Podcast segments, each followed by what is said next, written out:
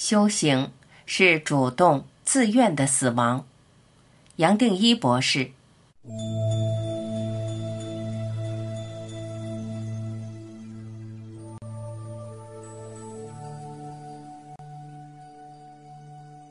一，我们一般人面对死亡，都难免有恐惧和失落的感受，尤其亲人去世，对我们的打击是最大的。更不用讲，有些人失去了自己的孩子，这种伤痛是未曾经历的人所无法体会的。进一步观察，死亡不光是一个生命的消失，我们也可以拿死亡来描述亲密关系的逝去。有时候相处了几十年的关系，倘若最后分手、离异，会比失去一个亲人还痛。甚至会让人怨怪命运不公。我认识很多朋友，因为这种失落而完全无法适应，要么责备自己，认定自己一定在某个方面很失败，并为此懊恼；要么就是责备对方，把分手的责任交给对方。也还有些朋友，这也是大多数人的情况，会不断的回顾过去。把失去的人一再带回脑海里，重温相处的点点滴滴。不管怎样，这个失落经验都会制约自己，造成一种萎缩状态，造成一种伤疤。只要想起，就充满情绪的感触，浑身都不舒服。这是我们每一个人早晚都会经历的。我这里特别要强调，我们每一个人都会经历的。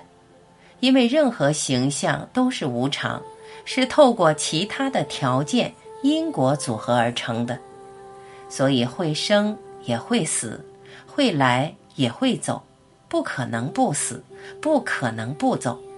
包括有限的生命，包括人间所建立的任何关系，也包括任何房屋、任何结构都有倒塌的一天。死亡也包括任何形象的结束。我们可以称之为小的死亡。任何形象的结束都是一个小死亡。任何形象的死亡都在我们心里留下一个空洞，一种损失。严格讲，我们每一个瞬间都要面对死亡，连一个念头来都会走，会生也会死。形象的死亡也是意识转变最好的门户，甚至。越突然、越大的刺激，转变的机会越大，因为它本身就带来痛苦，而这个痛苦是极端的，它会让我们脑海里的念头流转，突然踩个刹车，用一种不合理的方式让我们的意识挪开来，面对不可能面对的变化。二，透过死亡或任何重大的失落。我们通常比较容易体会到人生的空荡，也就是说，在这个悲剧的背后，生命还有更深的层面。这个层面同时带来安慰，也带来平静。很多人都有过这种经验：眼泪流个不完，泪水之下，内心却是相当平静。这种无思无想的状态很难用言语来形容，体会过才懂。这个平静，也就是这个瞬间，这里现在，让我们有个清楚的知觉，而没有加上第二个念头，就连悲伤的念头都没有。我们也就可以理解，为什么一般人会想要很刺激、很冒险的极端经验，比如说鬼屋、高空弹跳、云霄飞车，可以让人达到同样的无私状态，从人间跳出来。也就是达到念头死亡的境界。当然，也有人会想用酒精和药物来达到同样的无私，想透过这些经验落在生命更深的层面，也就是无私无想的境界。可惜的是，这些方法或是任何追求都靠不住，它最多只能在那个片刻带来一个无脑的体验。过去了，念头和烦恼又回来了。我们所讲的死亡，包括失落，还只是强调形象的丧失。然而，站在全部生命的角度来看，不可能死亡的。我们最源头的一体意识从来没有生，怎么会死？这个一体的意识，也就是我们每一个人都是永远的存在，从来没有受到任何形式的限制，而且这包括了我们一生所面对的任何状况。一般所讲的死亡，谈的是我们所见的局限客体。也就是我、你以及在人间所看到的种种身份和关系。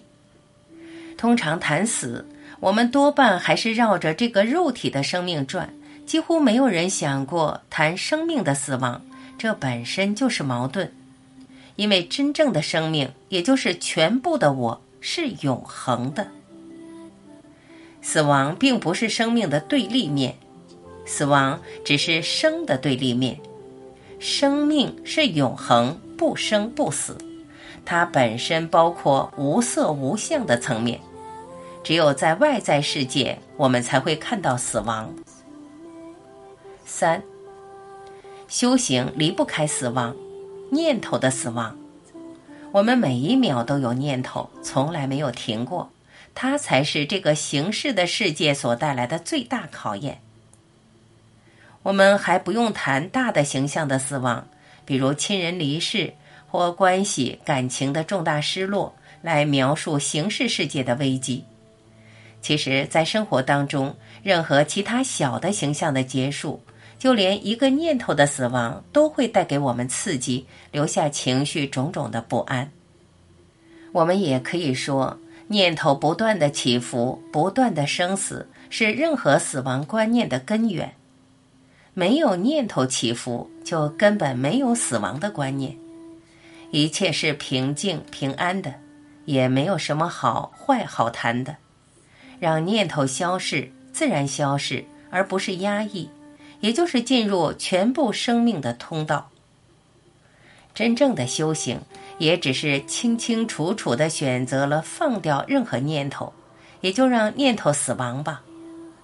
这么说，修行跟死亡只差这一点：死亡或重大的失落是不由自主的，被迫向更大的生命开启，来面对这最大的奥秘；而修行是主动的死亡，也只是自愿的死亡，消失掉任何我所带来的身份。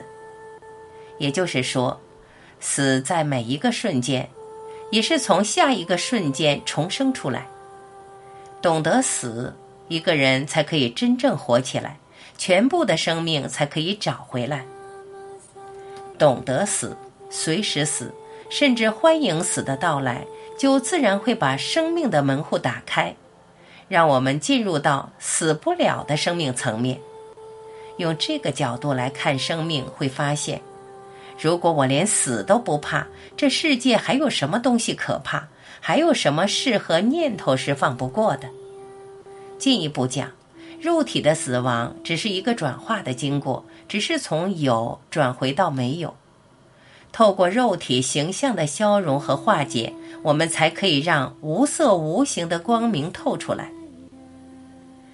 懂了这些，在死的过程中，其实也不需要恐惧，在最后一个瞬间，也只好把自己全部交出来。容纳生命所带来的任何变化，这样子就可以得到一生没有体会过的平安。这个平安，也就是无色无形所带来的宁静。四，接下来我们来做一个白骨观的练习。静坐着，观想左脚的大拇指，想象自己。将附于其上的皮肉筋膜一层层慢慢剥出，直至只剩下骨头为止。请务必留意，静坐过程中，只要专注于已剥出皮肉筋膜的大拇指，此外一概不理。所有的观想，无论对象是呼吸、脚趾，或是其他任何选定的对象。都应该尽量轻柔的进行，而不要勉强内心照着某个标准去刻意造作。这话听起来或许有些矛盾。观想时越是轻松而处之泰然，越容易观想出正确的形态，观想出的画面会更精确。这一矛盾是你可以亲身去解答的。反正观想不是刻意用力的练习，它的基本原则就是将注意力轻轻地停留在观想的主题上。尽可能保持悠闲自在的心境。练习静坐时，请别忘了这个原则。白骨观不只是养生保健而已，虽然某些人确实可以立即见效，过度用脑人士的效果尤其明显。只要练习得法，这是我所知道的最有威力的静坐方法之一。然而。练习白骨观确实需要一位好老师就近指导，因为这方法的威力无穷，能引发感官知觉很强烈的变化。不只是我们前面提到的，把每具身体都看成一副白骨，就连现实生活的幻想也一览无遗。这是开启心眼、见证无常最有效的方法。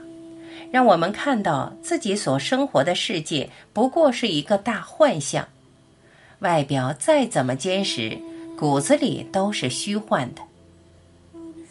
有些修习静坐的人并没有准备好面对这一全新的领悟，这对心灵是很有杀伤力的。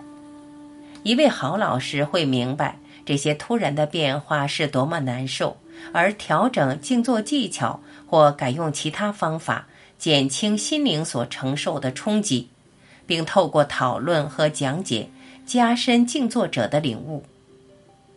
只要记得这些重点，即使是经验不足的初学者也不容易迷失了。